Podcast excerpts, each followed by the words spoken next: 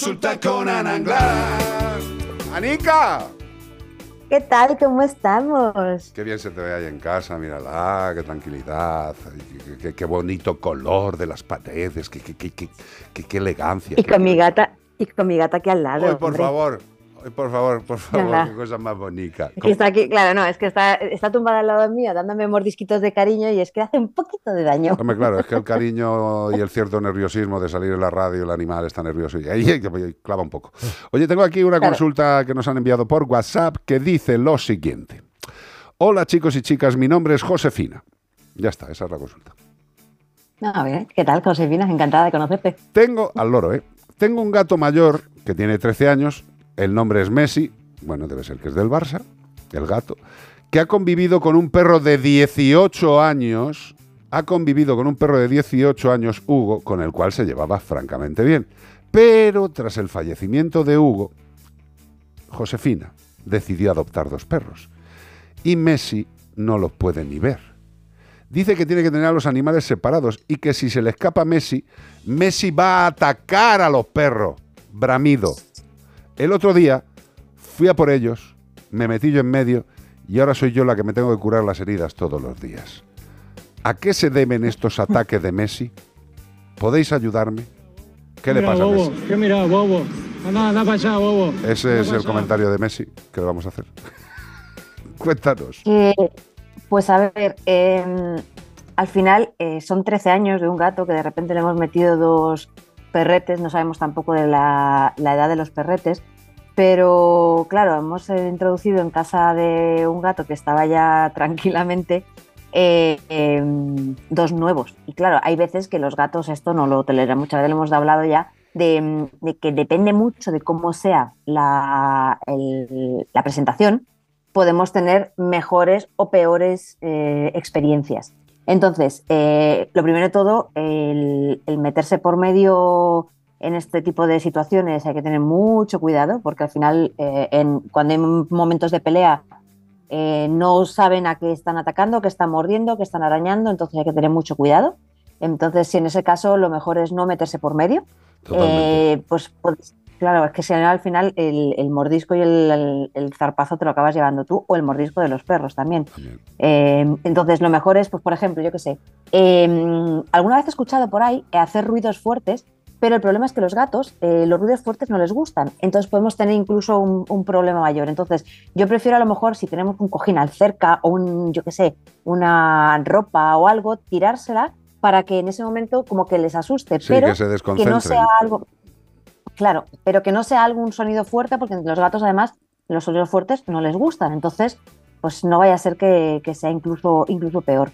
Eh, ¿Y el por qué se pueden llevar así de mal? Pues, ¿o por qué va por los perros? Pues porque no sabemos tampoco cómo ha sido la presentación. Entonces, eh, en este caso yo diría, eh, hazles un vídeo, por mucho que te duela en el alma cuando se estén peleando, hazles un vídeo, luego les separas obviamente, y eh, contacta con una persona que te pueda ayudar. Claro. Porque tú sola no vas a poder. No, Lo siento, hay muchas veces que intentamos ayudaros de por aquí, pero es que hay veces que es como va a ser casi peor el remedio con la enfermedad. No, sí, lo que decimos siempre, Ana, que nosotros aquí podemos dar una serie de, pautas genéricas ante un caso que no, que no conocemos en su profundidad. Evidentemente, para llegar a un buen diagnóstico y a un buen tratamiento de cualquier problema, sea, de, sea físico o de comportamiento, hay que hacer una valoración exhaustiva.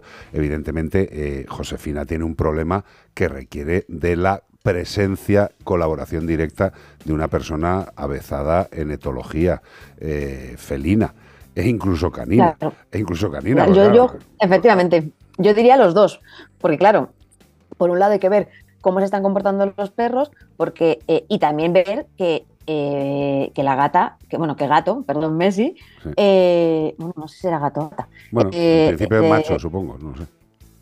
no sé, no tenga un problema físico, que le duela y encima la hayan hecho correr por lo que sea, tengamos una artrosis y entonces ante, es como antes de que tú me ataques ya te ataco yo, ¿no? Claro, sí, lo, lo- lo que es el ataque preventivo. Lo que estás proponiendo es que igual el gato, Claro. que Messi ha estado jugando toda la vida al fútbol, como ya sabemos, pues a lo mejor acaba con una artrosis tremenda al gato y, de repente, pues él ya tenía habituada su vida de gato mayor con, con Hugo, con el perro mayor y seguramente no tendrían unos escándalos de juegos. Pero claro, si, como bien dice Ana, no sabemos qué, qué edad tienen los perros que han metido, pero imagínate que son cachorretes o jóvenes. Esos son bombas de relojería que quieren estar todo el rato moviéndose. Y si el gato, eh, aparte de ser viejo, tiene alguna molestia posible, como, como nos indica Ana, una artrosis, pues claro, si los perros van detrás del gato, el gato tiene que correr y le duele, pues cada vez que ve que los perros se pueden acercar, ya bufa directamente. Evidentemente esto hay que valorarlo en profundidad. Sí, y además, bueno, yo le diría a Josefina que es que no es algo tan raro, ¿eh? O sea, yo, No. por ejemplo, el cachorro que, el cachorro que tengo en casa, que tiene un año y, y dos meses ahora, junto con la gata, que no sé si habéis llegado a verla o no, Sí. eh, la gata no le tolera. O sea, según se acerca al otro, le bufa. Entonces, ¿qué, qué hago yo en casa? Pues tener sitios para que la gata se pueda subir y el perro no, no acceda. Pero es que a nosotros, incluso a los profesionales, también nos Hombre, pasa. nos ha, Entonces, es decir, nos ha fastidiado que no pasa, pero bien que no pasa. Claro. Entonces, es decir, eh, eh, yo sé lo que tengo que hacer, yo le he explicado a mi marido qué es lo que tenemos que hacer y eh, mi gata pues tiene zonas en alto para esconderse, pero porque en este caso en particular mi gata puede subir, pero imagínate que mi gata es una gata con artrosis y no puede subir, Claro, le- por mucha zona en alta que yo le ponga. Le vas a poner un ascensor, ¿sabes? Con, con- con unos manditos fáciles para que dé las teclas. Eh, como bien dices, esto es un problema que también nos pasa a los profesionales, evidentemente, porque el carácter y la capacidad de asimilar cambios de nuestros animales también hay que tenerla presente. O sea, esto es como si a una persona de 72 años de repente le metes eh, a dos jovencitos de 20 años eh, a vivir con esta persona mayor. Mm, Pues hombre, igual la persona mayor se lo puede pasar muy bien o al segundo día les apuñala por la espalda porque no les soporta. Mm, eh, que, que pensemos que a nosotros también nos afectarían estos cambios y que pensemos que, como bien dice Ana, hay que acudir a los profesionales, porque unas pautas no conseguidas adecuadamente pueden empeorar todavía más e incluso llegar a que no tenga solución, que esto es lo más grave. ¿eh? Con lo cual, las pautas mm, bien hechitas desde el principio. Eso es. Ya está, así es fácil. Estamos de acuerdo, qué lástima. No nos hemos peleado. Sí.